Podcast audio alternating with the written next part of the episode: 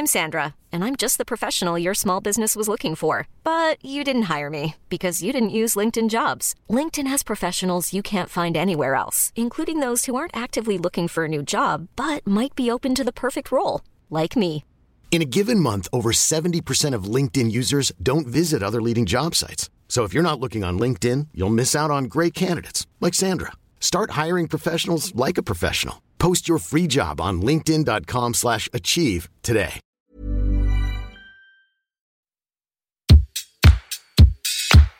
Place des fêtes, Antoine Dabrowski sur la Tsugi Radio.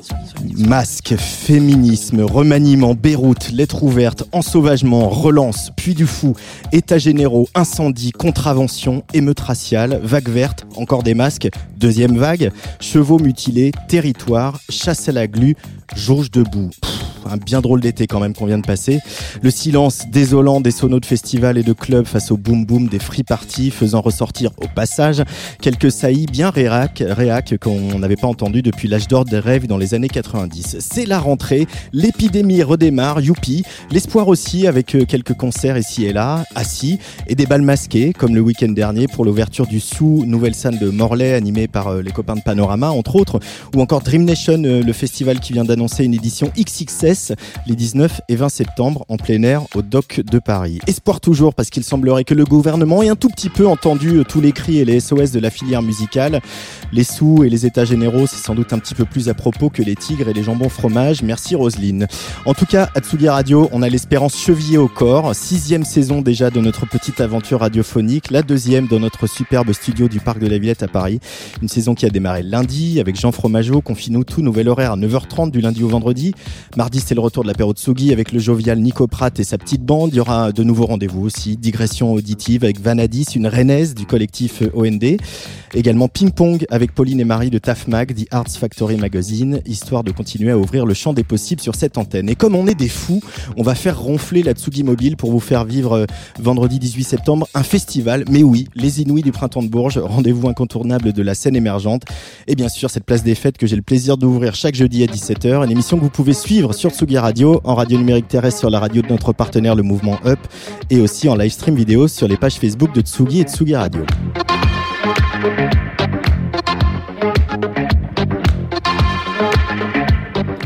Place des fêtes, épisode 107 au programme à 18h30. Un jeune homme facétieux, échappé de Club Cheval, qui nous a réjouis tout l'été avec Together We Stand. Mid sera en DJ set exclusif dans cette émission.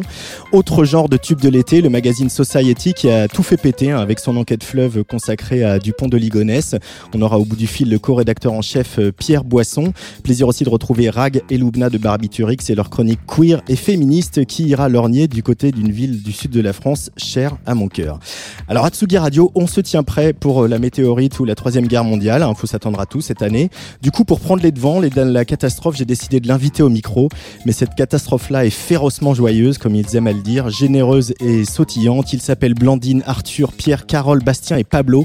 Et ils vont sortir la semaine prochaine euh, leur deuxième album. Cet album s'appelle Gong, Catastrophe, invité de Place des Fêtes, saison 2. Et on en redemande encore et encore.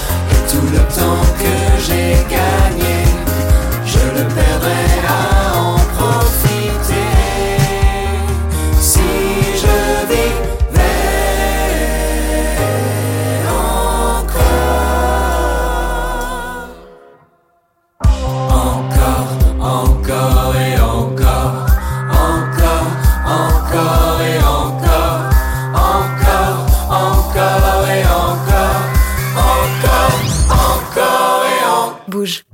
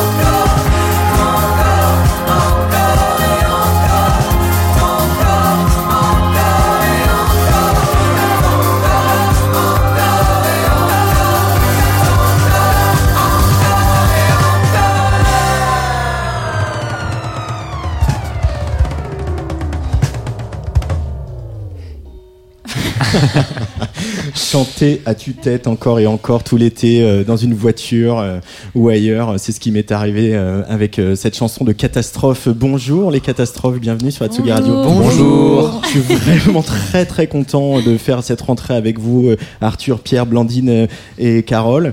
Euh, cet album, Gong, c'est le second de, de, de Catastrophe. Il a été enregistré euh, cet hiver, avant tout ça. avant le Covid-19, avant euh, l'épidémie, avant le confinement. Et euh, alors on donne toujours un sens a posteriori aux choses, mais moi je trouve qu'il résonne encore plus fort, euh, cette espèce de dimension euh, voilà, de, de vivre ensemble que vous développez tout au long de l'album, elle résonne encore plus fort aujourd'hui. Vous êtes d'accord?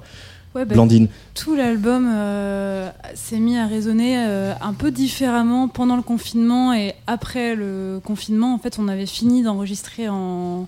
Enfin, l'album était mixé, disons, en mars, euh, tout début mars dernier. Donc, on a réécouté le, le- le- le résultat de- du travail dans les premiers jours de confinement. Et en fait, tous les morceaux avaient un sens. Par exemple, il y a un morceau qui s'appelle Visage et qui dit Je veux voir ton visage. Et où, à un moment où on portait des masques, enfin, c'est toujours le cas. Mais on ça, ça c'est, enfin, pour le coup, sur ce morceau visage, on l'a même pas vu l'avait et on nous l'a fait remarquer il y a une semaine et demie en fait. Et au début, pendant le confinement, après le confinement, il y, a- il y a certains morceaux qui, pour le coup, étaient vraiment, enfin, qu'on a vu comme très clairement. euh, on, a, on a vu un autre sens tout d'un coup très clairement. Et là, on, Mm. on découvre encore euh, des, sens. En fait, c'est comme ouais. s'il y avait des strates de sens dont on n'avait même pas conscience, nous, mais que le futur vient révéler comme une sorte de, de, de, de médium. Et c'est c'est assez fascinant de voir que certaines phrases euh, bah, portent en elles un sens qu'on n'avait même pas imaginé avant, en fait. Et ça a changé tout parce qu'on a, on a fait ce disque à partir d'un show. Enfin, les deux sont, sont liés, une comédie musicale et un disque qu'on a composé euh, euh, ensemble. Et c'est drôle parce que ça a changé aussi le sens du coup de la comédie musicale et de ce qu'on raconte. En fait, on a dû euh, changer des, comme des scènes entières ou des transitions euh, parce que, parce que l'actualité a fait voilà, tout Ouais. résonner différemment.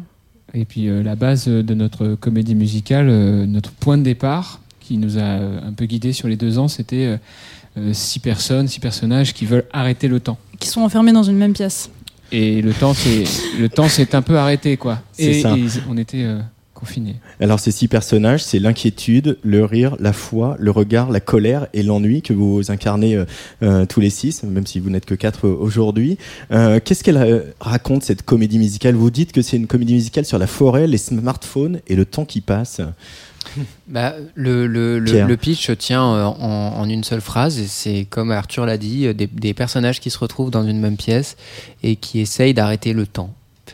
Et euh, ça, ça prend euh, plusieurs formes. Et bien sûr, c'est pas. On a pris beaucoup de liberté par rapport au code de la comédie musicale. Et il s'agit pas d'une comédie musicale en bonne et due forme avec une intrigue, euh, des, Des des scènes jouées, des scénettes jouées. de. On- on- dialogues chantés. Les dialogues chantés.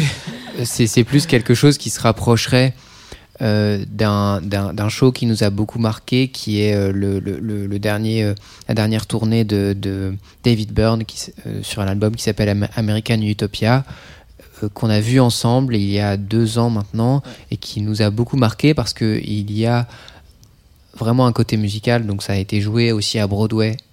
Et il y a, tout est chorégraphié, tout est mis en lumière, tout est. Mais en même temps, c'est un objet euh, qui, qui, qui prend des libertés par rapport au, au code de la comédie musicale. On, on va en écouter un petit extrait parce que j'avais demandé de choisir quelques, quelques morceaux pour illustrer cet entretien. Euh, Donc on va écouter David Byrne à, à Broadway qui reprend Janelle Monet, Ouais. euh, choix de catastrophe.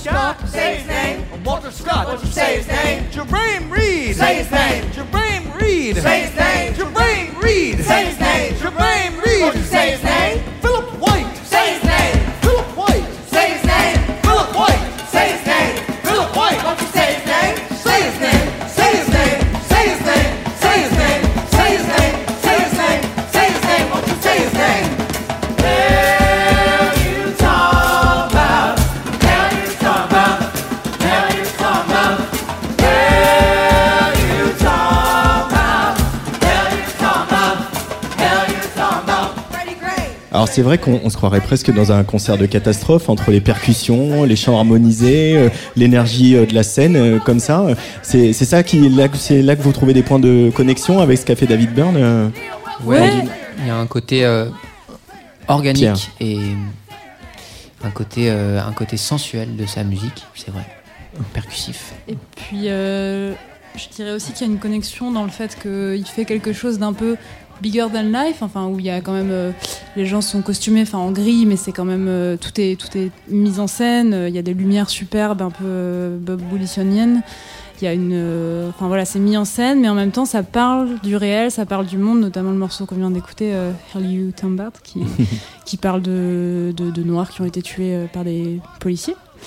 Et c'est en fait, je trouve qu'il il- il parvient très bien à mélanger euh, une forme de liberté, de fantaisie et euh, de lucidité, euh, les, les yeux grands ouverts sur la sur la réalité. Et je pense Mm. qu'on se sent assez proche de cette ambition-là, en Mm. tous les cas. Enfin, on, on aimerait bien. euh, et bon, voilà. Être à la hauteur. Voilà, on n'y est pas encore, mais David, si tu nous écoutes, j'aime beaucoup. Bon, on pourra essayer d'organiser une rencontre, hein, David Byrne catastrophe. Ah je pense bah, qu'il y on aurait- est chaud. On sera là, on ça sera là. chaud, ça serait fou. On lui fait des sablés. euh, on lui vrai qu'on en parle tout le temps. on lui fait des Sablé, ouais. On lui fait une grande quantité de sablés. Il représente tant que ça aussi pour euh, Talking Heads, pour, euh, pour aussi ce, ce, ce rapport à, à la pop qui fait danser et qui a des Mm. trucs à dire? Il y a, il y Je a- pense c'est ça que vous, il- qui vous il- parle Il condense, euh, il cristallise beau- beaucoup de nos aspirations. Je crois qu'il y a, il y a oui, il y a, il y a le côté euh, disco, il y a le côté surréaliste, il y a, il y le côté euh, tou- toujours imprévisible et créatif de, de ce qu'il fait. Et je pense aussi à Stop Making Sense, à la tournée de, des Mm. Talking Heads qu'on a regardé et qui, qui, euh, qui nous excite. qui, quoi, qui nous inspire beaucoup. Euh, à propos de votre musique, vous parlez de, de, de gospel sans Dieu. Euh, ça, Alors, veut- c'est- ça veut dire quoi ça? C'est de gospel dans un monde. sans- C'est une expression de François Beaune, c'est un écrivain euh, qui était venu voir un concert à Marseille et en sortant nous avait dit j'ai eu l'impression d'assister à un gospel dans un monde sans Dieu. C'est-à-dire à, un- à une sorte de retour d'un moment euh, sacré, peut-être d'un moment de communion, ou parce que c'est vrai que comme il y a beaucoup de polyphonie, déjà nous on est vraiment ensemble sur scène, parce que pour faire des polyphonies il faut vraiment s'écouter. Et le, le- le public avait, enfin, c'était un concert où le public avait particulièrement dansé. Il y avait quelque chose d'un peu magique ce, ce- ce soir-là. Et on avait bien aimé l'expression, euh, ouais, l'idée de, la- de la- la gospel dans un est- monde. euh, Un- la musique est un refuge pour euh, une forme de, de sacré contemporain. Et pour que les gens se retrouvent et croire à quelque chose sans avoir besoin de Dieu, quoi, sans avoir besoin de figures comme ça autoritaires. oui, c'est plus aussi une, une- un sacré euh, horizontal et Ouais. non vertical. C'est-à-dire que c'est quelque chose qui se partage entre les, les gens, entre des gens qui sont dans une même pièce et qui partagent l'expérience de la musique. Déjà entre nous quand on joue tous ensemble et avec le public aussi.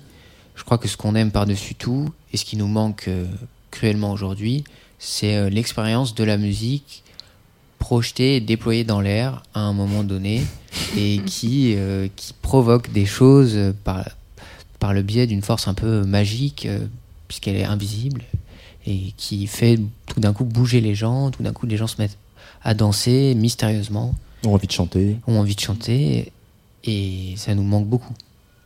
Carole Non, t'avais l'air de vouloir rajouter Non, quelque non, chose. bah, c'est ça. Enfin, la musique comme communion aussi, euh, c'est aussi ça qui nous manque. Nous, on croit, on croit beaucoup en, en cette idée quand on joue devant un public que le, enfin que l'espace entre la scène et le, et le public est finalement très, très fin. En tout cas, nous, on essaye de le, on essaye sans arrêt de le mettre à, à l'épreuve quand dégommer, on, en tant que de, Le dégommer. de, de démonter. voilà, on essaie sans arrêt de le démolir. de démonter fait, le ouais. quatrième mur dont on parle souvent au théâtre, Ouais, hein, qui est voilà, ce, ce mur euh, virtuel qui aurait entre le public et, et le plateau. Tout à fait. Ouais, c'est ça. On essaie aussi de démolir le deuxième mur qui est le mur euh, en Derrière. face du quatrième mur derrière. Enfin, on aimerait, En fond de scène. on, on aimerait, oui, euh, on, on rêverait une fois de jouer et qu'à la fin on détruit le mur de derrière et euh, on voit la rue, réel, on tombe sur un, un horizon. euh, Idéalement, tous les murs de la salle. Qui oui, d'ailleurs, le, le premier et le troisième aussi. Bienvenue dans votre Ouais, en- imaginaire. En, plein air, Arthur. voilà, sans, euh, sans mur. Non, l'idéal c'est. Bah, ça fera plaisir à Rosine Bachelot que tu vas jouer en plein air. Nous voulons On est jouer là en pour plein ça. air. Voilà. Alors, nous sommes là pour, euh, pour faire de la musique avec des gens vivants, euh, Mais c'est aussi tous ensemble. pour rebondir sur l'idée de communion, euh, c'est c'est aussi l'idée qu'en en fait on aime bien l'idée des concerts comme des espaces où des gens de sociologie parfois différentes, d'âges différents, de villes différentes, de classes différentes se retrouvent et soudain, sans savoir vraiment pourquoi et sans se l'être dit, se mettent à danser ensemble. Ça, on pense qu'il y, a- il y a quelque chose de, de très fort et d'assez rare et d'assez menacé dans les, par les temps qui courent où, où en fait je- les, gens sont de plus en plus cloisonnés dans chacun dans oui, leur où milieu. où- Internet aussi cloisonne euh, les réseaux et les, les sensibilités. Et nous, je crois que notre fonction, notre rôle dans une vie démocratique saine, c'est de rassembler les gens et de, et de, et de, et de, de- voilà, de, de, de, de- de faire qu'ils passent un, un moment ensemble. Euh, vous êtes en route pour la présidentielle C'est 2022 ça. ou... Non, c'était vraiment Non, non, pour répondre au sacré. pas. Non, non, je, je pense que c'est vraiment cette idée de sacré, quoi. Ah, Et sur, sur le sacré, non mais continuons sur le sacré. Est-ce que le sacré, il est pas aussi dans, dans l'absurde C'est une dimension importante chez vous, la- l'absurde, ces catastrophes. C'est vrai. Mais ça, c'est plutôt au contraire une manière de désamorcer le, le sacré, quoi. Enfin, Mm. c'est-à-dire qu'on de désamorcer la gravité. Je pense qu'on a toujours besoin de ce contrepoint-là.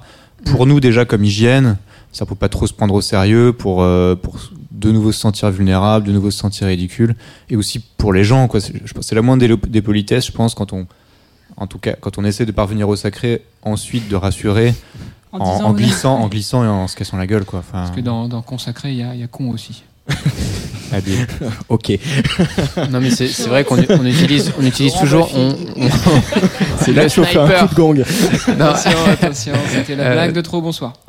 Non, mais c'est vrai qu'on utilise souvent ce, stratagème par rapport, presque cette stratégie par rapport au public, pour en fait, euh, en fait, on, essaie d'anticiper ce que les gens vont penser. Par exemple, si euh, à un moment on fait quelque chose qui peut être un peu, euh, un peu, disons, disons, on va, avoir un moment très sincère, très euh, fragile, et, et euh, on, on pense à ce que certaines personnes vont pouvoir penser, euh, vont se dire ah c'est un peu Ils se prennent un peu sérieux, larmoyant, ils se prennent un peu au ouais. sérieux, tout ça, et du coup on essaye derrière ce moment de hop de rattraper les gens en faisant une pirouette ou une une, une, une galipette. C'est ce que nous-mêmes on pense aussi en fait. Finalement dans la vie on passe d'états où on, je sais pas, on croit très fort, on se lève un matin et puis on voit le, je sais pas, le soleil, la lumière est belle, on est dans une comme ça une grande émotion et puis en fait euh, derrière on, on marche, euh, je sais pas, on marche sur une peau de banane, euh, même si ça n'arrive jamais dans la vie réelle en vérité.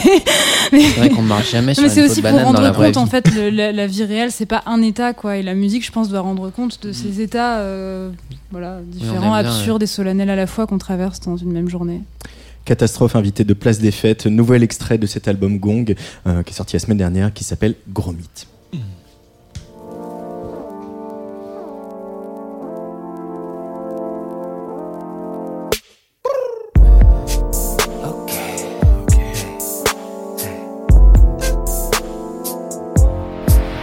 Le temps que j'aille chercher un café, déjà 20 minutes de passer, les aiguilles tourner les heures, le temps fuit comme heures. Je suis sous tension, y a trop d'action, problème de synchronisation, information que des pulsions, des piles de notifications à la place du cerveau. Comme un sandwich, a rien. Message, ça masse les minutes, passe programme des réveils qui s'enchaînent. La journée derrière moi. Le café déjà froid. J'avance encore tant que je suis pas mort. Suis les battements de mon cœur.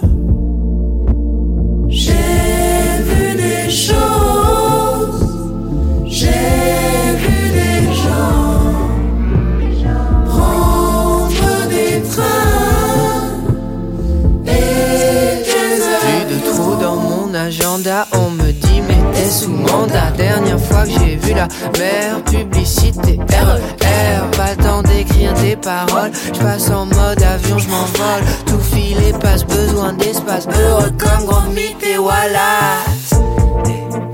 Heureux comme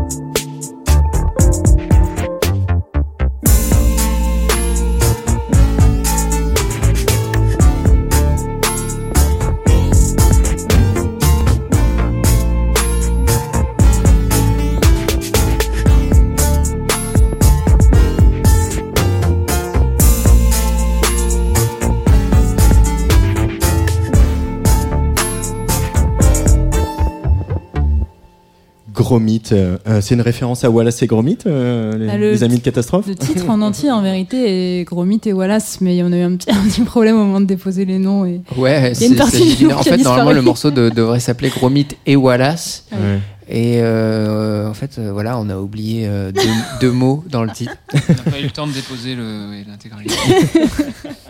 On était très short. Mais oui, c'est une référence au, Ouais. au- au Dessin dessin animé. animé euh, qui n'est pas qui n'est pas le même nom parce que on a inversé du coup Ouais. les, les- Pour les deux rime, hein. prénoms pour, une besoin question de rime. pour une Ah, banale bah, les- question de, de rime. L'exigence de la poésie, l'exigence implacable de la poésie.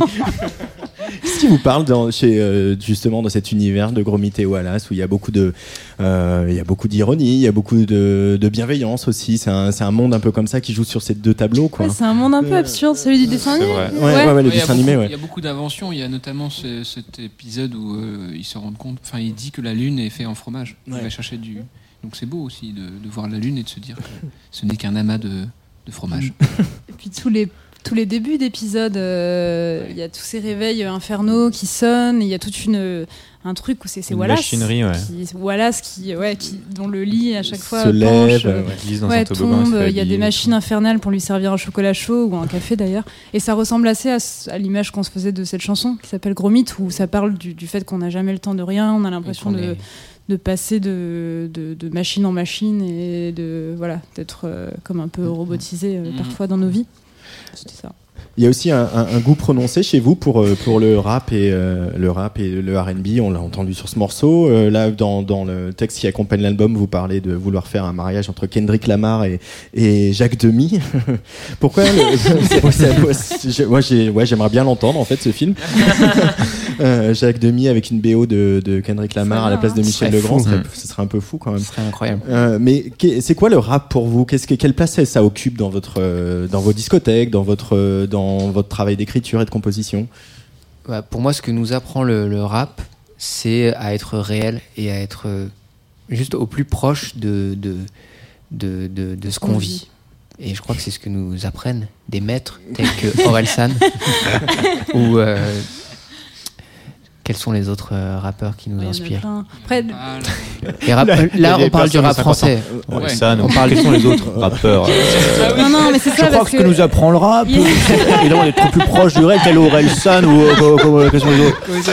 Redis-le, parce qu'il y a l'aspect rap euh, français qui en effet je pense euh, on, on trouve qu'en général ils arrivent à parler très vite de ce qui se passe de ce qu'ils vivent de ce qui se passe dans la société ça va très vite en fait On sent qu'il n'y a, a pas de gras en fait dans, dans leur Ouais. texte. Tout est, Il n'y a pas de licence tenu, tout- poétique, on parle pas d'oiseaux qui font des Mikado ou des parties de Mikado, quoi. Enfin, c'est c'est- en général, c'est plus réel que ça.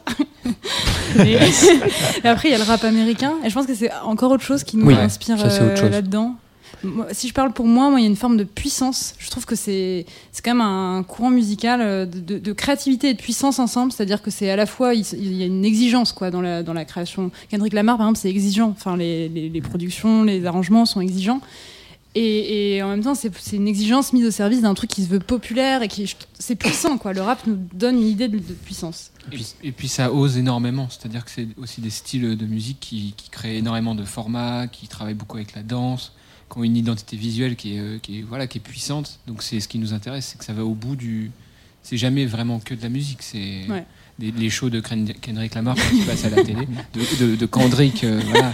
J'adore, j'adore Ken- Kendrick, euh, Kendrick Lamaz. En fait, on se rend compte qu'on connaît pas du tout. Euh, tu, tu disais, oui. Non, euh, surtout le, le hip-hop aux États-Unis, Ouais, j'ai l'impression à ingérer euh, vraiment, enfin, quelque chose de l'efficacité de la pop. je, je dirais bon, Alors, on arrête, on arrête. non mais par exemple, par exemple, euh, Tyler the Creator, il a ingéré un truc très efficace, très coloré de la pop, c'est-à-dire l'efficacité du du du. Non, non, mais arrêtez. Plus parler, écoutez. Et en même temps, en effet, comme disait Arthur, il y a une, il y a une- enfin, il y a une liberté qui est énorme. C'est-à-dire qu'ils se sont affranchis aussi de, de- du hip-hop, euh, enfin à ses débuts, de- du sampling, etc.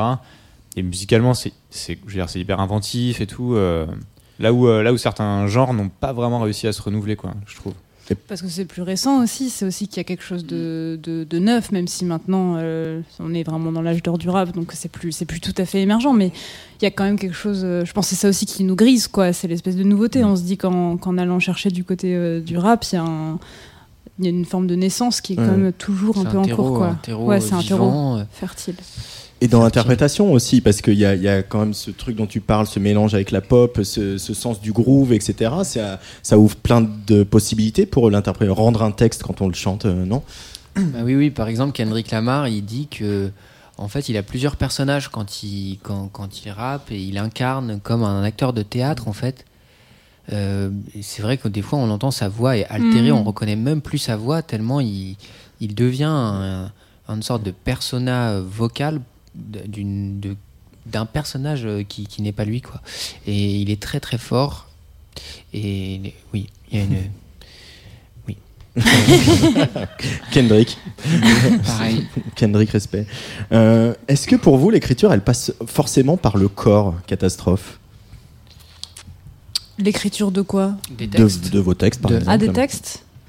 Bon, les, les textes plus par la tête, je dirais, Mhm. mais euh, non, en fait, on ne sépare pas tellement l'écriture euh, des textes de la composition des morceaux. Les deux se font vraiment ensemble. Enfin, pour Gong, en tous les cas, ça s'est fait vraiment euh, ensemble parce qu'on a composé tous les tous les morceaux euh, assis dans une même pièce où chacun apportait un peu ses idées d'arrangement quand il en avait. Et, pareil, les thèmes des morceaux, ils sont venus un peu comme ça de discussion comme on a là maintenant, quoi. C'est-à-dire que soudain, on, on se mettait à répéter, répéter une idée, donc on s'est dit tiens cette idée, on va en faire un morceau. Par exemple, le manque de temps. Pierre a toujours l'impression de manquer de temps et c'est vrai que l'idée de, de perdre du temps pour aller chercher un café, c'est quelque chose qu'il répète souvent, quoi. Ça l'énerve de perdre le- du temps.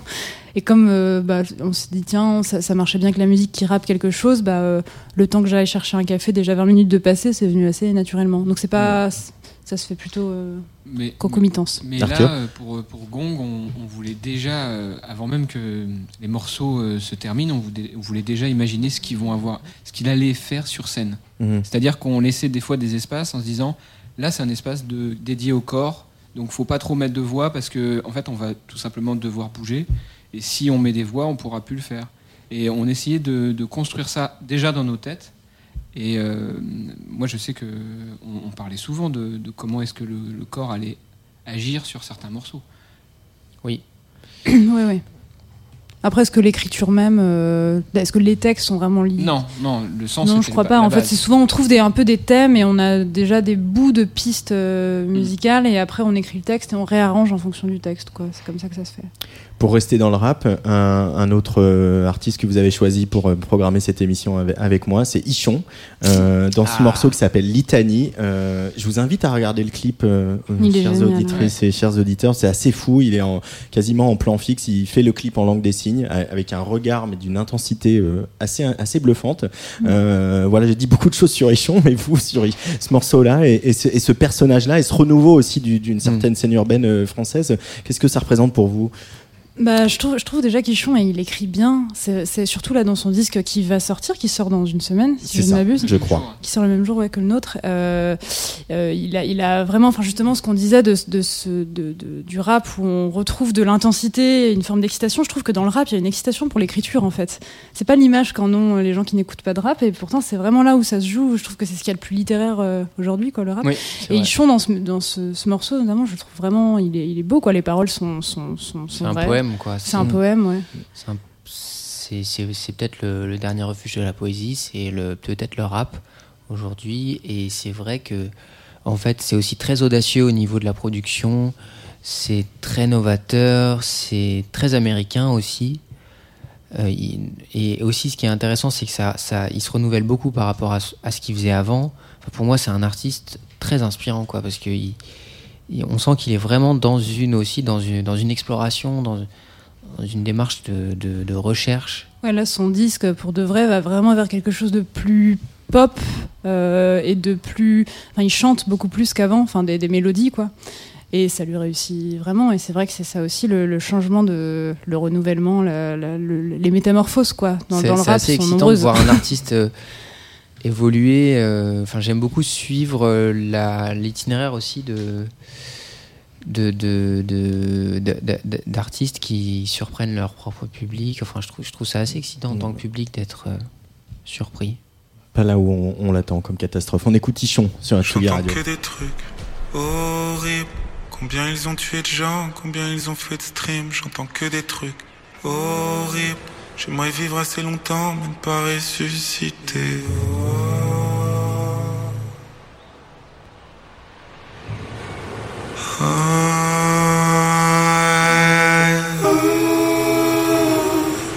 Je sens le feu s'éteindre, je sens le bleu, je sens Dieu, plus rien ne peut m'atteindre. Quand t'es triste, tu prétends au pire. On se comprend vite sans le dire. J'essaie juste de vivre tranquille. L'univers n'a plus de sens. Ils ne lui ont laissé aucune chance.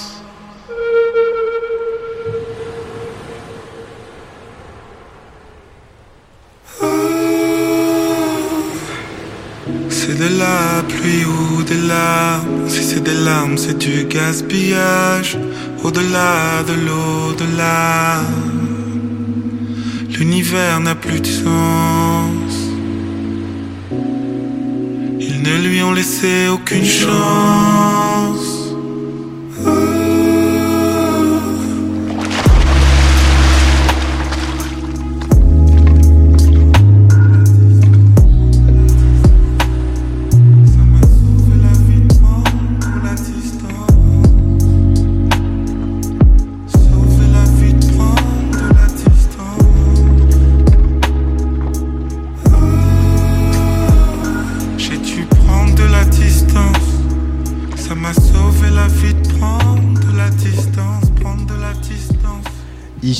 Le choix de catastrophe pour euh, la rentrée de, de Place des Fêtes. Il y a aussi quelque chose que vous avez en commun avec Ichon, c'est l'utilisation du silence. Euh, on aurait tendance à l'oublier, notre monde qui va très vite, mais le silence, c'est important en musique euh, catastrophe. C'est vrai que c'est particulièrement frappant dans, dans le morceau qu'on vient d'écouter. il y a un usage du vide qui est assez magistral. Parce que dans le silence, c'est encore du Ichon. Oui. Bien sûr. Ce qui est fou, c'est que là, quand même, en une minute, il nous a imposé euh, un rythme. Personne n'a parlé. Hein. Ouais, et puis on, on ressort, on parle déjà un peu différemment, et c'est vraiment en ça qu'il y a quelque chose de sacré dans la musique, je crois. C'est que ça nous change aussitôt. Euh, on en parle depuis tout à l'heure. Il va y avoir euh, des, des concerts. Euh, je vais donner les dates un petit peu plus tard. Mais à quoi ça va ressembler du coup euh, ce spectacle de catastrophe qui est une comédie musicale, qui n'en est pas une? Qu'est-ce que vous pouvez dire euh, euh, pour un peu, un peu nous donner l'eau à la bouche? Alors, on va avoir deux, deux danseuses avec nous déjà en plus sur scène, donc euh, il y a un côté peut-être plus massif. Il y aura aussi une nouvelle, une nouvelle chose pour nous, il y aura des lumières qui ont été designées par quelqu'un qui s'appelle David Debrinet et qui fait de la lumière d'opéra habituellement et dont on est, on est très heureux. On est très heureux de ces lumières puisque c'est, c'est, on, ça, ça nous tenait à cœur depuis longtemps. Il y aura de très beaux costumes aussi. Coralie Marabel. Conçus par Coralie Marabel. Hmm. Voilà. Tout en couleur. Toujours dans, dans vos, vos monochromes C'est des monochromes, ouais, tout à fait. Euh, et la perspective de jouer devant un public euh, assis, a priori, euh, en tout cas jusqu'à nouvel ordre, masqué, euh, c'est comment on compose avec ça? Est-ce que le spectacle vous l'avez adapté à, à ça? Oui, on va pas vous mentir, c'est pas un choix, c'est pas ce qu'on aurait choisi. Mais euh, on Pour en le parle pogo, en fait. c'est pas tout de suite quoi. Non. Mais en plus, c'est drôle parce que vraiment avec ce spectacle, on, on voulait vraiment beaucoup plus faire danser. euh, Enfin, il y a quelque chose de très très dansant. On a des danseuses et tout ça. Donc, mais on a, on en parle, on l'a pris en compte dans, dans ce qu'on raconte et dans ce que dans ce que le spectacle raconte. Et donc euh, le, le fait d'en parler, je pense, euh, désamorce une forme de gêne qu'on pourrait éprouver avec le public à, à, voilà, à, à- parler à des masques et à chanter Je veux voir ton visage à des gens qui sont, qui sont masqués. Mais je pense que le fait d'en parler va, va amener une forme de, je sais pas, de, fragilité euh, qui peut, qui peut être émouvante aussi et qui peut euh, finalement donner presque plus envie de, enfin rendre plus nécessaire encore l'envie de danser, euh, même si on est distancié, même si on est masqué. On a fait des, présentations donc, de cette comédie musicale quand des, sorties de résidence. Et malgré le fait que les gens soient masqués, il y avait tout de même une émotion, une, une grande joie de revenir. Et donc, on va pas, euh, on, on fait pas, évidemment, on fait pas semblant que les gens ne sont pas masqués. On n'a pas de quatrième mur, donc on leur parle. Mais déjà, c'est énorme de, de refaire des concerts, en fait. Ouais, puis euh, ça nous tenait à cœur de pas décaler euh, la sortie du disque et la présentation du show. Parce que parce qu'on est vraiment convaincu qu'on fait pas de la musique que quand les choses vont bien et que quand on peut quand que c'est de la musique qui n'est pas un enfin on- on- c'est ce dont on est convaincu que c'est pas un luxe un quoi c'est pas un- c'est pas un accessoire euh, en fait, euh, malgré les conditions, ou peut-être en raison des conditions, il faut encore plus faire de musique et trouver des moyens euh, de, voilà, de contourner, euh, de contourner la, la- la tristesse, la morbidité euh, qui régit nos vies actuellement. Et donc, on, on cro- on croit à ça. On a vraiment envie de, de tourner comme on pourra, et même s'il faut faire des trucs dans des jardins euh, de 20 personnes par 20 personnes, euh, on est prêt à inventer des choses, quoi. Euh, Ça, stimule aussi cette, période de crise. hein. On, on- on a tous, bah, pendant le confinement, ça s'est vu chez tout le monde, mais on, a tous été chercher au fond de nous-mêmes comment on pouvait continuer à parler, à échanger, à créer, etc. Vous, ça a été le cas aussi ou il y a eu trop de sidération et l'album était fini, on vous a un peu arrêté en plein vol. Non, je pense que ça a marché par phase. Enfin, je pense que ça abat, ensuite ça stimule parce qu'on est abattu et qu'on a l'énergie du désespoir de se dire ok, qu'est-ce qu'on fait maintenant? Et là, enfin, en fait, nos concerts par exemple de cet été ont été recalés sur septembre. On était de nouveau confiants, on avait, on quand même réussi à créer des choses et tout. Et là, notre tourneur nous dit bon, concert de septembre, a priori, on peut être recalé sur. euh, 2021. Donc il y a, il y a- il y a de nouveau un petit abattement, mais en fait, euh, oui, c'est un peu euh, en dents de on, on- on s'en sort toujours. Je veux dire, on, En plus, maintenant, là, on peut se voir. Donc, euh, oui, c'est ça. en fait, quand on peut se voir, on peut faire des choses, même si c'est pas des, des concerts comme on les aurait imaginés avec, euh, je sais pas quoi, euh, 1000 personnes debout. Bon, on peut quand quand même se voir et imaginer même des choses, oui, en effet, en streaming. en- Ce qui était dur, c'est quand on était loin les uns des autres, Parce que vous confinés. habitez pas tous ensemble j'ai-. Et ça, c'était un, un peu rude parce qu'en fait, on n'avait pas l'énergie pour le coup de. Enfin, c'est pas une question d'énergie, c'est une question de foi en fait. On n'avait pas la foi dans le fait de prétendre faire de la musique, chacun avec sa guitare euh, en webcam, ça, ça marchait pas, c'est pas ça la musique. Enfin, En tout cas, c'est pas la vôtre. Non, oui, non, bien sûr, ouais, ouais, ça peut l'être. euh, Mais c'est vrai que nous, comme c'est un truc très live, ça- on n'éprouvait rien quoi avec nos zooms et d'ailleurs les connexions marchaient pas, donc on n'aurait rien pu éprouver. Ouais, et puis- et la- sensation de de- d'uploader une vidéo sur internet, elle est proche de, proche de zéro quoi. Ça le- peut être un, bon, vertige Ah, aussi. à hein. 99%, tu vois, là, t'es- Il y, a, il y a un petit frisson quand même. Ah, je suis tellement content d'avoir uploadé cette vidéo. Non, mais en tant que, en tant que, que- que personne qui fait de la musique, le- le- la sensation du spectateur, elle n'existe pas. Donc Ouais. nous, ça Alors, nous laisse. Ouais, peu- on contrôle plus son image quand on upload une vidéo Voilà. sur internet. Et je crois que nous, on aime. Enfin, ça oui, déborde. dans les concerts, on aime que ça déborde, on aime soudain ne, de- ne pas contrôler et soudain être surpris par les circonstances, par, le- par le contexte, par la salle, par les gens, par un regard, euh, par une phrase qu'on entend de quelqu'un. C'est vrai que ça, quand on est seul, avec euh, son iPhone, bon, euh, la surprise est, Ouais. est- est pauvre, quoi. Mais bon, on peut faire des choses quand même intéressantes. Euh, ouais, c'est sûr que l'émotion c'est plus compliqué, mais en même temps c'est un peu la radio, tu vois. On parle à des gens qu'on ne voit pas. Mais là, on est ensemble, euh. mais on est ensemble. c'est vrai. Euh, Est-ce que il y aurait un petit syndrome Peter Pan chez Catastrophe ou, ou- ou pas du tout ou... je pense pas, non. Non. Non, non, non. Euh, C'est que quel rapport vous entretenez avec l'enfance? Bah, Peter Pan, après, c'est une, une figure intéressante. euh, euh, mais euh, je pense pas qu'on ait envie de se complaire dans, dans l'enfance. euh, je, je, je- je pense qu'on a envie d'être d'assumer nos responsabilités, d'être des adultes responsables. Non, on- en fait, je pense que dans l'enfance, il y a l'idée d'irresponsabilité aussi, et nous, je pense qu'on a envie euh, de, de, de mener nos vies, euh, voilà, comme, comme des comme des adultes. Ouais, et puis En- on en se sent étant le- pas du tout insouciant, quoi, parce que j'ai l'impression que Oui. l'enfance, Mm. Peter Pan et tout, ce serait un peu ah, la fantaisie, le monde euh, coloré. Mm. Euh, nous, c'est pas du tout le. C'est-à-dire qu'on la comédie musicale, par exemple, qu'on a fait, certes, c'est un genre comédie musicale, mais ce dont on parle, euh, on, on parle pas du tout de la grande joie de se lever chaque matin. On, on parle de, de l'angoisse qu'on a euh, devant les actualités. On parle des morts. Mm. Qui, qui- On n'a pas voulu faire une, euh, une- un, un conte féerique pour s'évader du réel, mais on essaye plus de vivre dans ce monde qui nous est donné et de, d'en, de- d'en tirer le, le plus de joie possible, de voler la joie là où, là où elle peut être volée. Et, je crois que nous, on voit surtout l'enfance comme euh, un grand réservoir d'émotions et on vient y piocher. On, essaye, on fait attention pour que ce soit quand même présent, parce que c'est c'est quand même important, mais on a aussi euh, envie de vieillir, de grandir, de voir comment on est changé par le réel et toute cette aventure qu'on Mm. qu'on vit maintenant depuis quelques années.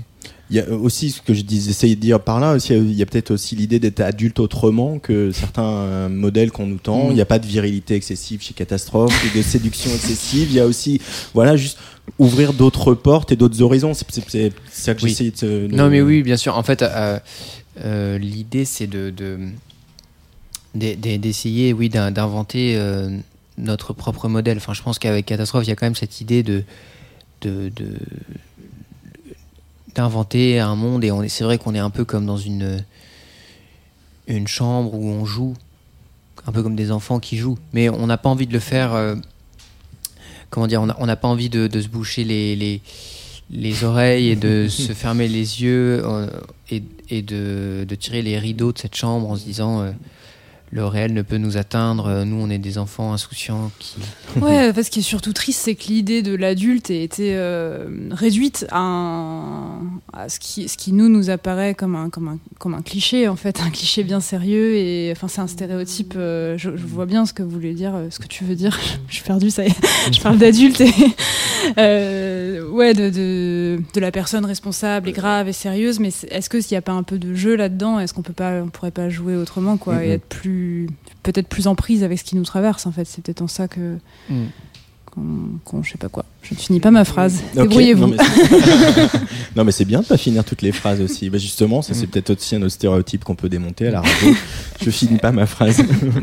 bah, en tout cas, moi je l'ai déjà dit euh, sur cette antenne. Je pense que euh, des morceaux comme encore euh, devraient être remboursés par la sécurité sociale. Donc pour rebondir sur ce qu'on C'est disait gentil. tout à l'heure. C'est un moyen d'avoir de l'argent dans la musique. C'est peut-être une piste hein, pour résoudre le problème de l'industrie musicale. Écoute, le ministre de la Séculture. ouais. Ah, Yes. Oh, Laurent Baffy. Ah non, ça me, ça marche pas. Euh, pour finir, euh, euh, je rappelle que euh, vous êtes signé sur le label Tricatel de, de l'ami Bertrand Burgala. Euh, quel genre de dialogue vous avez avec Bertrand Burgala? Parce que c'est c'est un garçon qui est étonnant aussi, qui place le- la conversation à un autre endroit. Hein. Je sais pas, à chaque fois que je l'ai interviewé, on est toujours un peu ailleurs et en même temps on est très bien. Euh, dans le rapport artistique avec lui, euh, euh, quelle, quelle forme prend ce dialogue? Alors, il est assez peu interventionniste, pour être honnête. Il nous laisse très libres. Et euh, ce qui rend ses, remarques et ses observations d'autant plus, fortes quand il en fait. C'est-à-dire que ça a, du poids quand il dit quelque chose parce qu'on sait que en fait, il le dit presque à contre-coeur euh, et que et voilà, c'est pas quelqu'un qui cherche du tout à, modeler ou euh, à son image, euh, quoi que ce soit. Il est très, euh, il est, je pense qu'il est très intelligent, donc il sait que ça sert à rien en fait. euh, C'est contre-productif d'essayer de, de modeler quoi que ce soit. C'est à nous de trouver les, c'est à nous de trouver les, les clés. Après, dans le dialogue, euh, il nous fait découvrir pas mal de choses, surtout des choses euh, qui, qui ont été faites, je veux dire des, des choses, des musiques, des films qui ont été produits avant qu'on soit né et qu'on connaît pas forcément. Je pense qu'il y a un dialogue Mm. un peu de, de génération, de, de références. euh, Mm. Mm. Nous aussi, je pense qu'on a des références que lui n'a pas ou qu'on regarde des choses vers lesquelles il ne va pas. Donc ça, c'est intéressant. Je pense que ça nous, ça nous enrichit. Par exemple, on a, on a découvert euh, Frank Zappa. Grâce à, grâce à exemple. Bertrand Grâce à Bah, Bertrand. non, mais on connaissait le nom, bien sûr, mais, euh, mais on en connaissait, connaissait- pas spécialement euh, son, Son œuvre. œuvre. ça- Voilà, exemple récent. Exemple, un exemple. Gong, le deuxième album de Catastro- Catastrophe sortira vendredi prochain, le 11 septembre, une date comme ça par exemple. Et puis il y a pas mal de, une date comme une autre, voilà finalement. Euh, et euh, voilà, bah, comme l'album est pas encore sorti, on peut pas passer euh, d'autres morceaux que ceux qui sont déjà connus, mais c'est pas grave. J'adore dans, dans tes morts, dans Ah. tes morts, c'est quand même euh, voilà un, un- un grand moment de ce disque, je vous le dis. Euh, mais du coup, on va écouter avec plaisir euh, Solastalgie pour se dire au revoir, juste avant que je donne les dates de concert. Bon, bah, merci Euh, beaucoup. Merci beaucoup. Merci beaucoup, Catastrophe, euh, d'avoir ouvert cette saison de Tsugi Radio. Vous connaissez l'adresse, hein, vous êtes chez vous, hein, moi je vous le dis. hein, comme On ça. reviendra. On reviendra. On passe dans continuera sans nous. Et les villes deviendront des forêts. Sous la pluie, des millions Dans le ciel,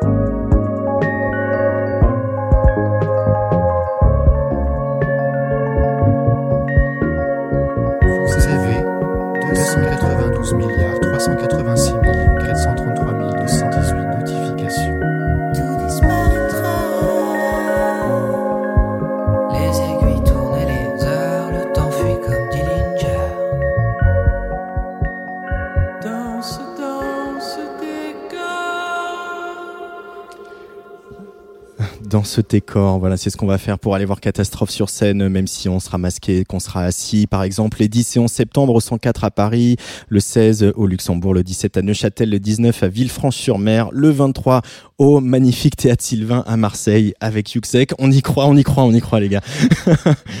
Nulé, hein, mais bon, renseignez-vous sur. Euh, bah, le 29 peut-être Bruxelles, puis peut-être Orléans, Le Mans, Lille. 5 dates au TNB, au Rennes au début décembre. On y croit, on croise les doigts. Il y en aura plein d'autres. Et le 10 espère, demain, février. Ah, où au ça Trianon, 2021. À Paris. C'est ça Ouais. À Paris. Place des fêtes, Antoine Dabrowski. Alors j'ai un peu de mal, je vous l'avoue, à laisser partir l'été. Je m'accroche à, à- à toutes ces musiques qui m'ont accompagné pendant les vacances. Alors catastrophe, hein. Puis je vais vous en faire profiter aussi dans les semaines qui viennent dans cette émission. Euh, et sur la scène francophone, j'ai remarqué que si les filles se révèlent assez affranchies ces derniers temps, et c'est tant mieux, les garçons sont souvent bien romantiques et nous donnent à voir leur vulnérabilité. Dans 15 jours, je recevrai le duo stéphanois Terre Noire. Niveau vulnérabilité, on se pose là. hein. Début octobre, il y aura Petit Prince, mais je ne pouvais pas reprendre cette émission euh, sans vous parler de mon coup de cœur de l'été, un coup de cœur que je partage avec l'ami Didier Varro, dont nous reparlerons sans doute bientôt dans Serge l'émission. Une découverte que je dois à Léonie Pernet, qui a eu la bonne idée de donner mon contact à ce garçon. Ce garçon, il s'appelle Hussard. On l'a vu sur scène avec euh, pas mal de monde déjà. Mais euh, c'est cette année, pas comme les autres, qu'il a choisi pour nous exposer ses talents d'auteur, compositeur, interprète. Des chansons, des belles chansons, avec euh, parfois le souffle littéraire d'un Benjamin Biolay, des arrangements électroniques sensibles et un beau timbre grave. Hussard, on écoute Pensée Rocher sur la Tsugi Radio et vous avez le droit de tomber amoureux.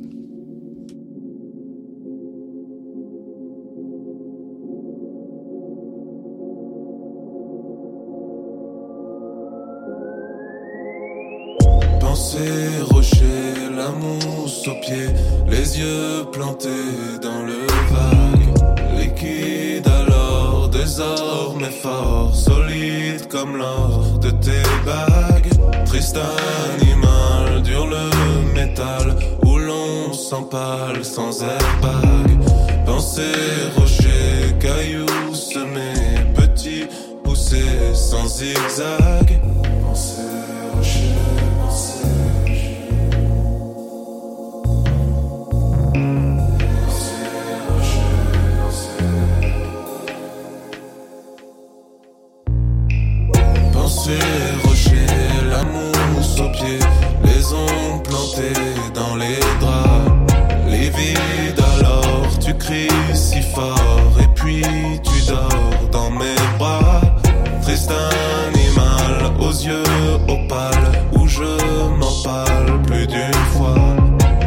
Pensée,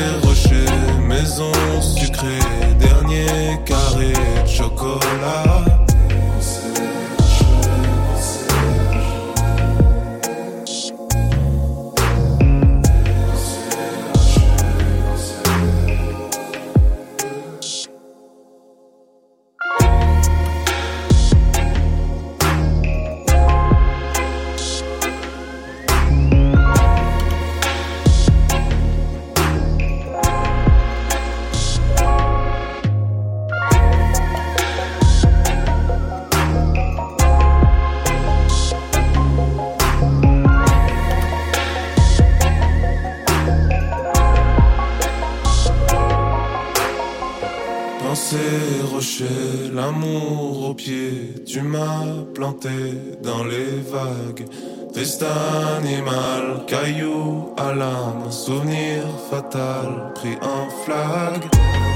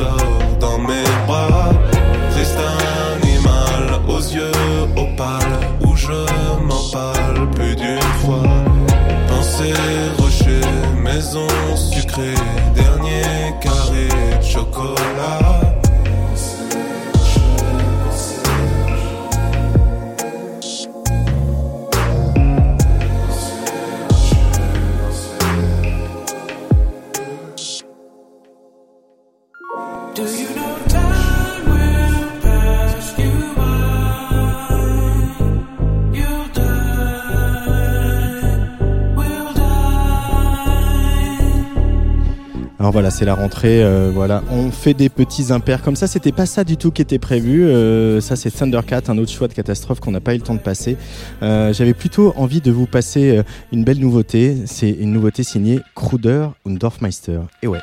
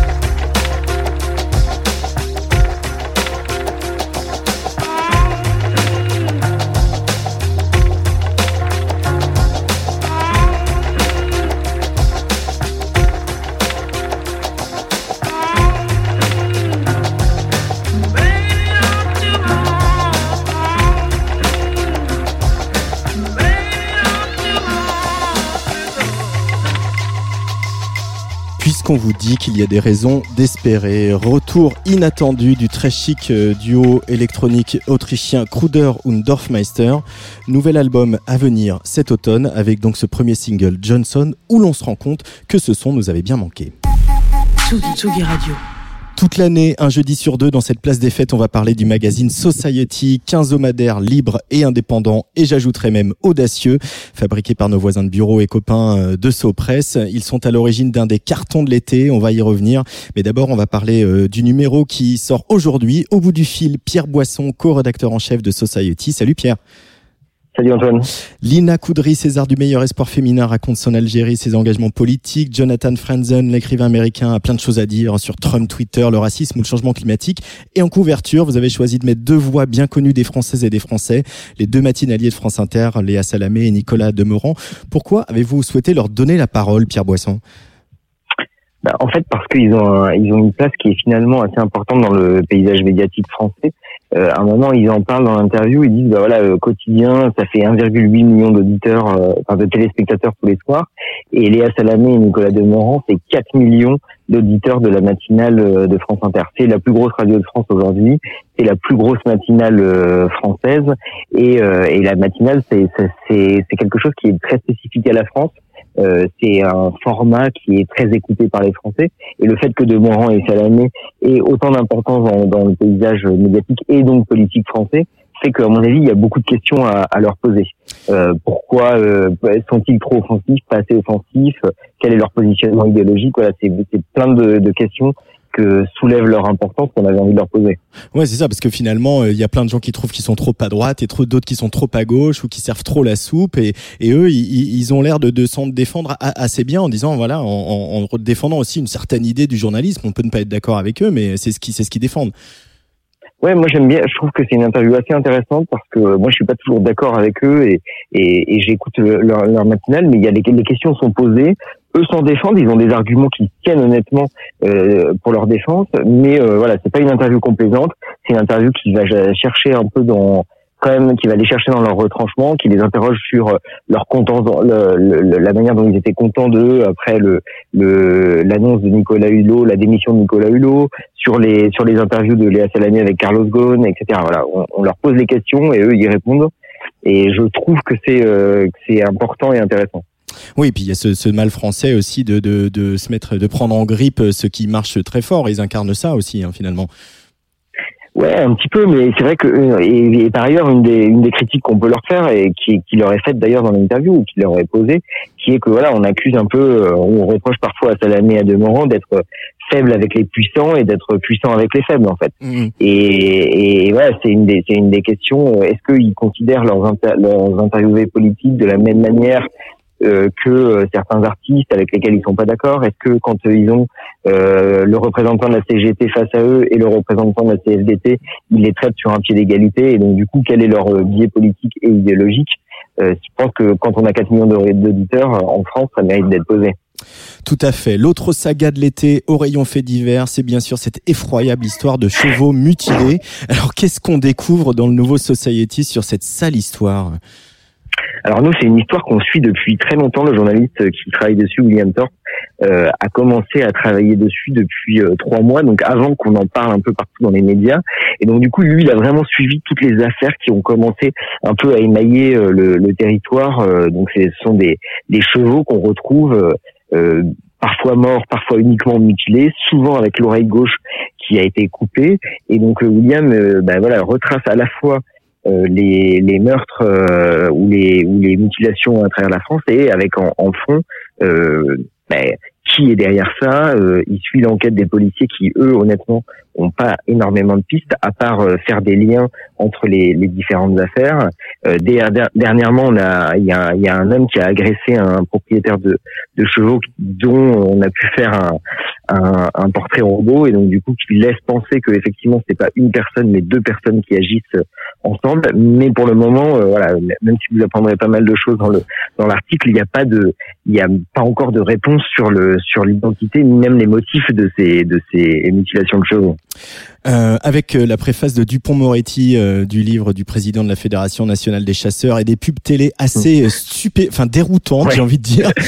La chasse tente une espèce de, de redorage de blason en règle en étriant au passage les soi-disant ayatollahs verts. Et vous avez choisi d'enquêter sur le business apparemment juteux des influenceuses de la chasse. Les influenceuses de la chasse. De quoi s'agit-il, Pierre Boisson?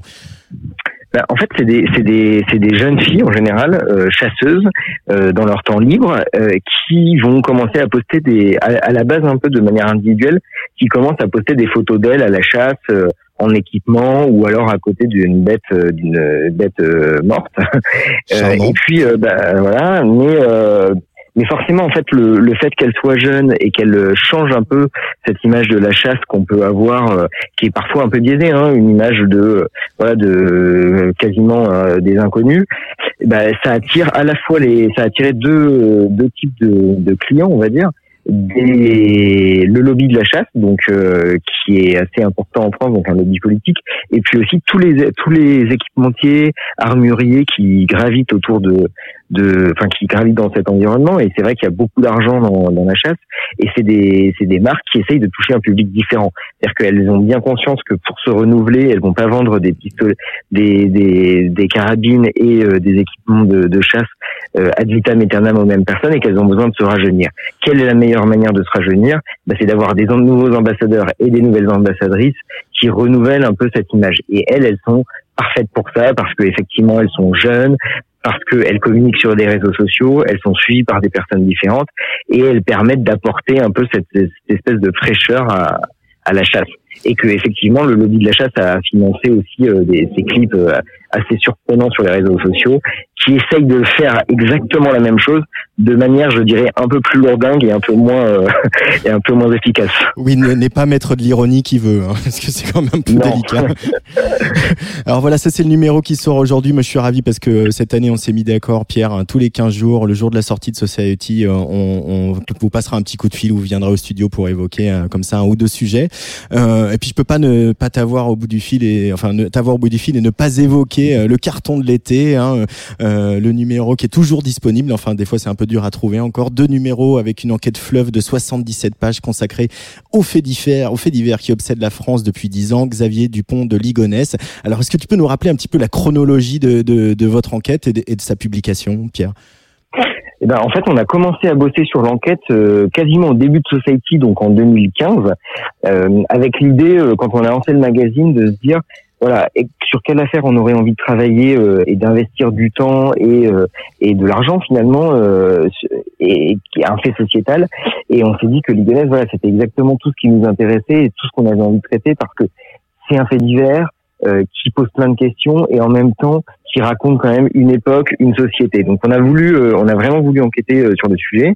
Et puis au moment de la découverte de, de Guy Joao en, en novembre dernier, enfin fin, fin octobre dernier, on a là on a compris que potentiellement tout ce qu'on avait fait risquait de, bah, de partir en fumée. Et alors là on, on s'est dit qu'il fallait qu'on accélère et donc les six derniers mois on était quatre journalistes quasiment à plein temps à enquêter. euh, à enquêter à fond sur euh, sur le mystère du pont de Ligonnès pour essayer de sortir le bah, pour sortir l'enquête qu'on a sortie euh, cet été.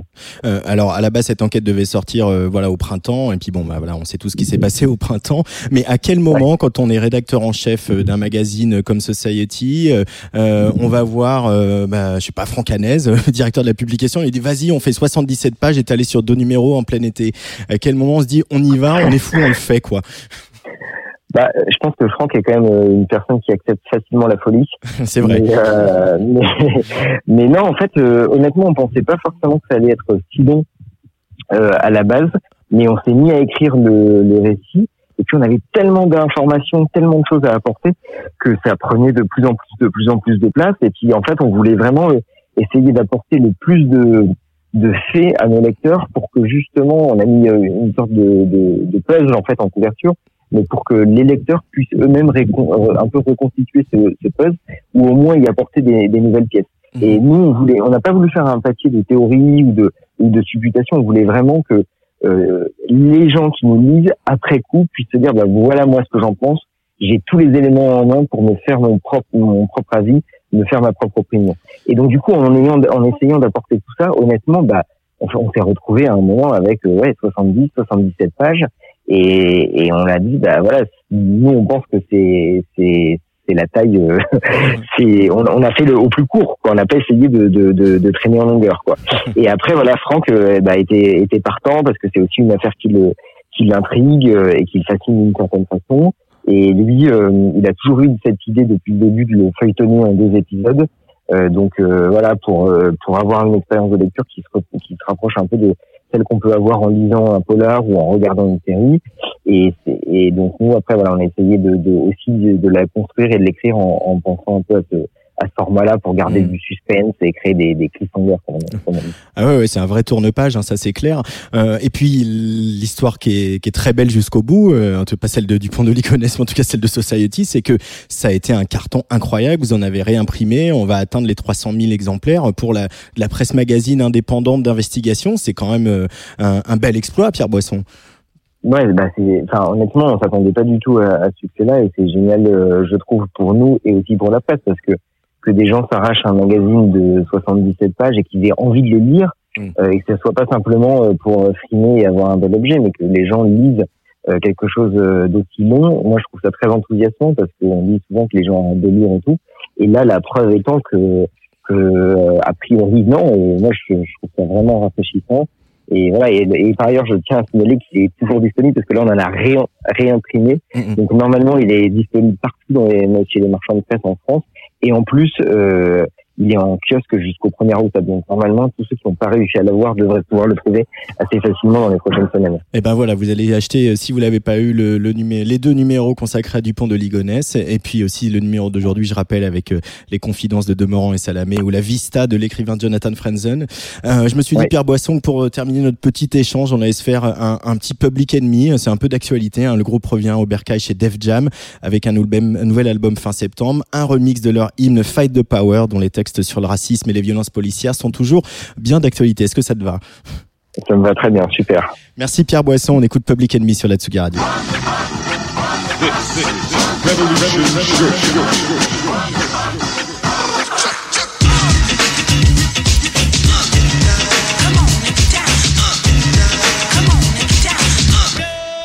The year is 2020, the number. Another summer, get down. Sound of the funky drummer.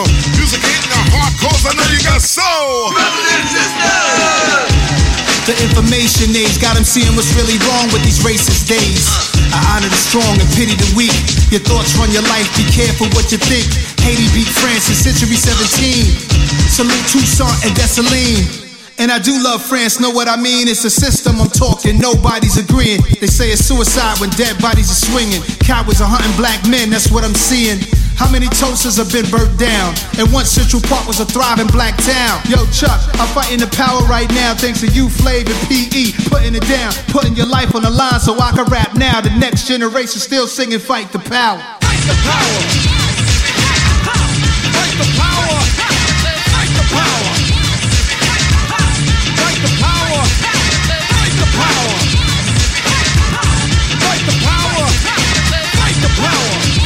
We got the.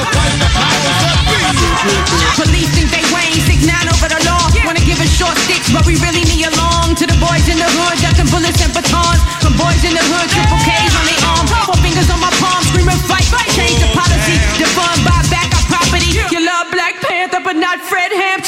to the Howards and the Aggies and the Hamptons. They book us, won't book us. I'm Booker, T. Washington, George Kill 420. Think about it. That's 2,000 pennies. The value black life, the cost of going to Wendy's for a four quarter burger.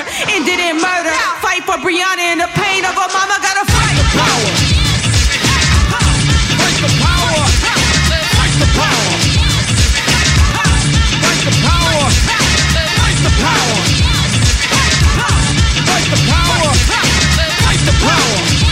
We got to fight the powers that be.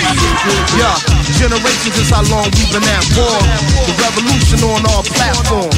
You break a man's mind and it's back your solidarity is what I'm wearing all black for. For comrades who don't fought without me, it's not to try and change our thoughts about me or to redirect your reports about me. Dear white people, you should take a course about me. Cause is it the long, long and four finger ring? The sciences of the arts, the songs we can sing? I really wanna know why y'all so scared. Probably cause the promised land we almost there. But look, I think of images that fuel my youth.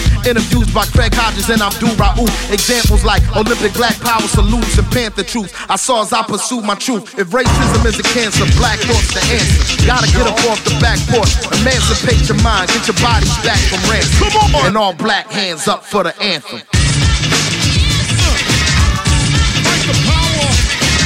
the power. Yo, yo, check this out, man. Bring that beat back, man. Two, three, four, hit it. People, people stronger than this evil, smashing your power structure. Melanin Royal Rico, system designed to kill and unprotect. Worldwide, hit the streets just to get some respect. Our fight and our rights for freedom will never waver. Justice Breonna Taylor, salute Chuck and Flavor. Feel the same anger since Radio Raheem died. Black power to the people, push forward pride. Fight the power like it's an octo. Born to fight. I made it off the block though. Thought he had a gun and he was black. That's the combo. The police killed George having a convo. They killed Malcolm X. They killed Dr. King. They gave us guns and dope. They want to stop our kings. Trying to erase our history. Stop and think. History class ain't tell us about Juneteenth. Cops don't give a damn about a Negro. Pull a trigger, kill a nigga. He's a key, bro. Living life on welfare. The last one who cared was Obamacare. Round 12. Nose kind of bloody. Gotta keep fighting. Trump flew to North Korea. They respect violence. If you ain't trying to have your city on fire for some respect on our name, we come from gold and diamonds. Fight the power. Fight the power. Fight the power. We got to fight the powers that be. Elvis was a hero the most, but he never meant to me. You see, straight up racist and sucker was simple and plain. Cause I'm black and I'm proud, I'm ready, I'm hyper, I'm amped. Most of my heroes don't appear no stamp. Sample all look like you look and find nothing but redneck for 400 years if you check. Don't worry, be happy. Was a number one jam. Damn if I said you could slap me right here. Get it. Let's get this party started right. Right on, come on. What we got to say? Yeah. Power to the people,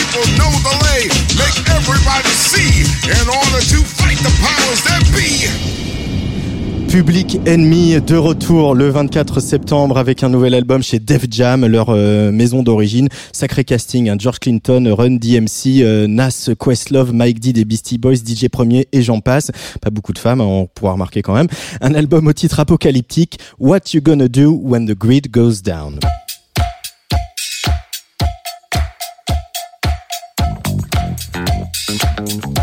Place des fêtes sur la Tsugi Radio. Tous les jeudis à 17h.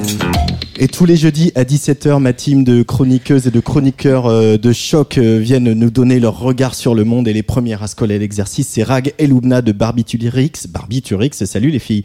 Hello, salut. Alors l'été est bien fini, c'est la rentrée, hein, Rag. Et oui, coucou, c'est la rentrée. Et après deux mois de vacances, ça pique un peu. Il y a des gens partout, dans le métro des gens, dans la rue des gens, dans les magasins des gens, chez Tsugi des gens. Fini le charme enjôleur des boulevards désertiques, le crépuscule silencieux, le rosa bonheur sans fil d'attente. Ça y est, les Parisiens et les Parisiennes sont de retour. Nous, quoi, ça y est, nous sommes rentrés. Et on ne peut pas parler du retour des Parisiens et des Parisiennes sans évoquer ce phénomène estival totalement inédit. À ce stade, je pense qu'on peut parler d'un véritable exode de la hype parisienne vers cette nouvelle terre promise. Ce pays d'abondance, d'espoir et de... Allez l'OM, 13 représente, on craque des gains sur la canebière, un peu cher. Oui, vous l'avez compris, nous parlons bien de Marseille, troisième et surtout plus ancienne ville de France, devenue en l'espace d'un été post-Covid the place to passer des vacances quand on est queer, étudiant, auto-entrepreneur ou intermittent et que la maigre compensation du fonds d'aide du gouvernement n'a pas suffi à financer l'habituelle escapade à Santorin, Ibiza ou que sais-je encore. Et oui, d'ailleurs, même Baby X était programmé au Bonheur Festival à la Friche Belle de Mai en juin dernier. Malheureusement, cause vous savez quoi, sniff sniff, ça a été annulé. Antoine, juste une question. T'étais où toi cet été? Bah à Marseille. Voilà, Et voilà, vous voyez, tout Paris était à Marseille. Les mots le queeristan, les fauchés, les bourgeois, c'est simple. Cet été, nos fils d'actu Insta n'ont été qu'un incessant balai de vidéos de calanques surbondées, de dramagouines sur le courju, de baignades à Malmousque. Bref, un indécent rabâchage d'images de rêve pour la parisienne bloquée dans son 20e arrondissement natal que je suis. Alors j'avais initialement décidé de faire toute cette chronique avec l'accent du Sud, mais pour ne pas trop vous dépayser, chère auditrice. Mais comme je n'ai de toute évidence aucun talent pour les accents, je me contenterai de continuer ma litanie sur le même ton monocorde et parisiano-blasé. C'est drôle la mode. hein. Rappelez-vous, il y a quelques années, l'été, Paris se vidait pour Berlin et les copines frimaient avec leurs soirées au Berghain, leur look all black coupe au et leurs apéros au Jagermaster.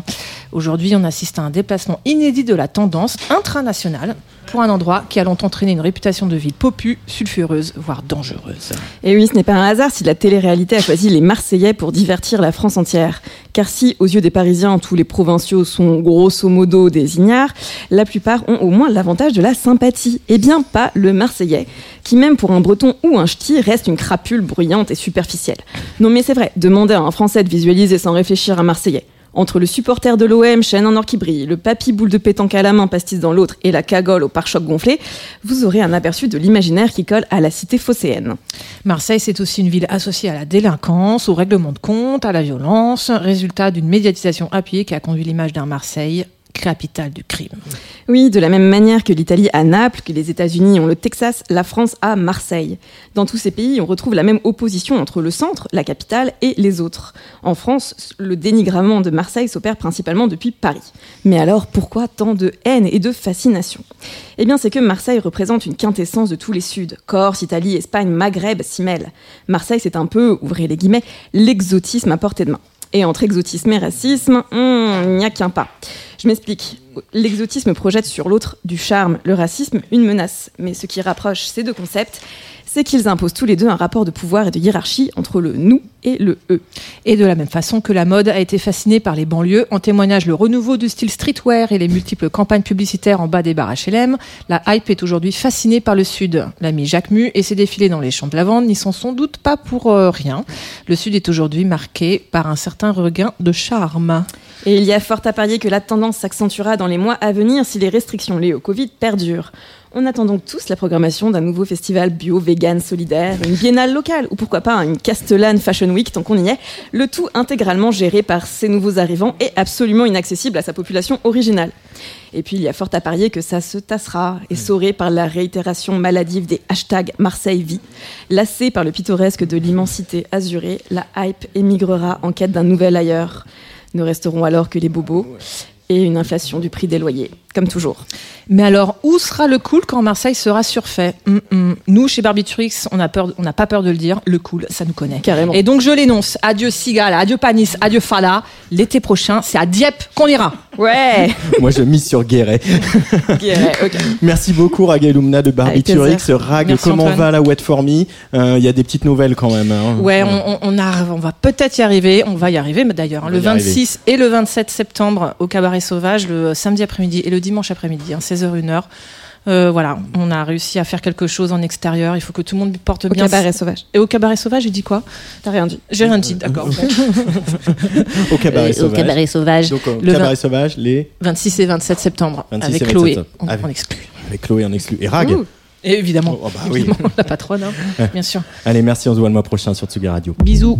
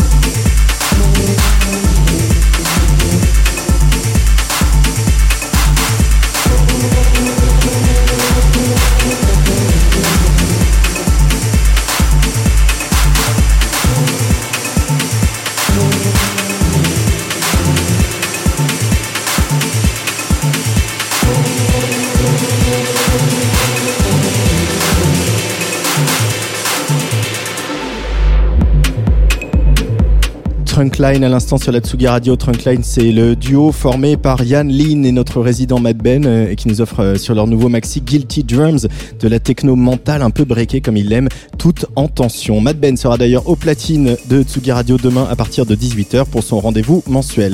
Dans quelques minutes, on va retrouver Mid au platine ici en direct sur Tsugi Radio, aussi en live stream vidéo. Alors je sais que je l'ai déjà passé euh, jeudi en clôture de l'apéro Tsugi, mais je remets ça aujourd'hui parce que comme je l'ai dit tout à l'heure, j'ai pas envie de laisser filer l'été et mes tubes de l'été mid avec Together We Stand tout de suite sur le player de la Tsugi Radio.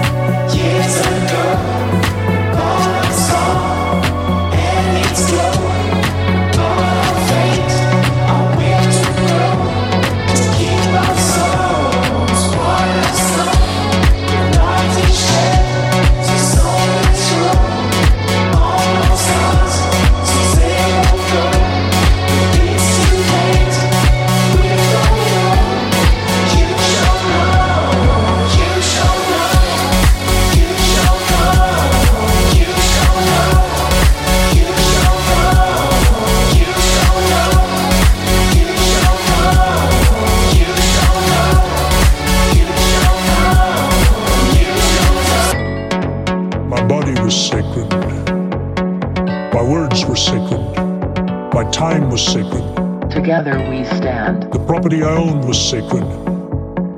And these inviolable sanctities were preserved in those words. Place des fêtes, c'est fini pour cette semaine. Merci à l'équipe de Tsugi Radio, Jennifer Mézi notamment, et bienvenue à, Gaspard Guy Bourget. Au programme de votre fin de semaine sur cette antenne samedi matin à 11h30, Jazz de Two of Us, une heure de sonorité jazz orchestrée par notre staccanoviste Jean Fromageau. Des personnalités viendront chaque samedi vous proposer leur vision du jazz sous forme d'une playlist d'une petite heure.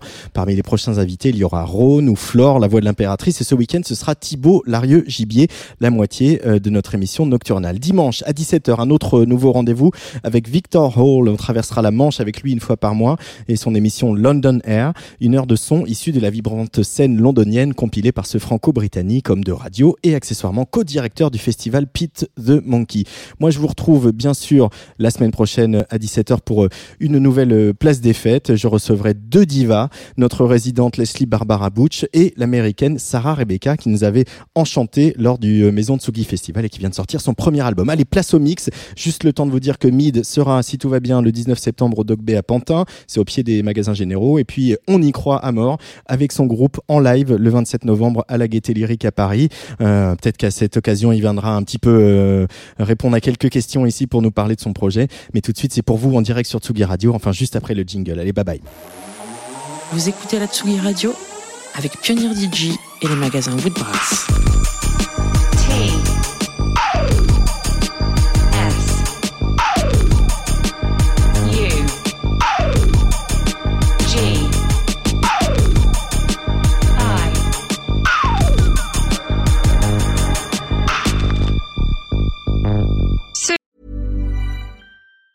Ever catch yourself eating the same flavorless dinner three days in a row? Dreaming of something better? Well, HelloFresh is your guilt-free dream come true, baby. It's me, Kiki Palmer. Let's wake up those taste buds with hot, juicy pecan-crusted chicken or garlic butter shrimp scampi. Mm. Hello Fresh. Stop dreaming of all the delicious possibilities and dig in at HelloFresh.com. Let's get this dinner party started.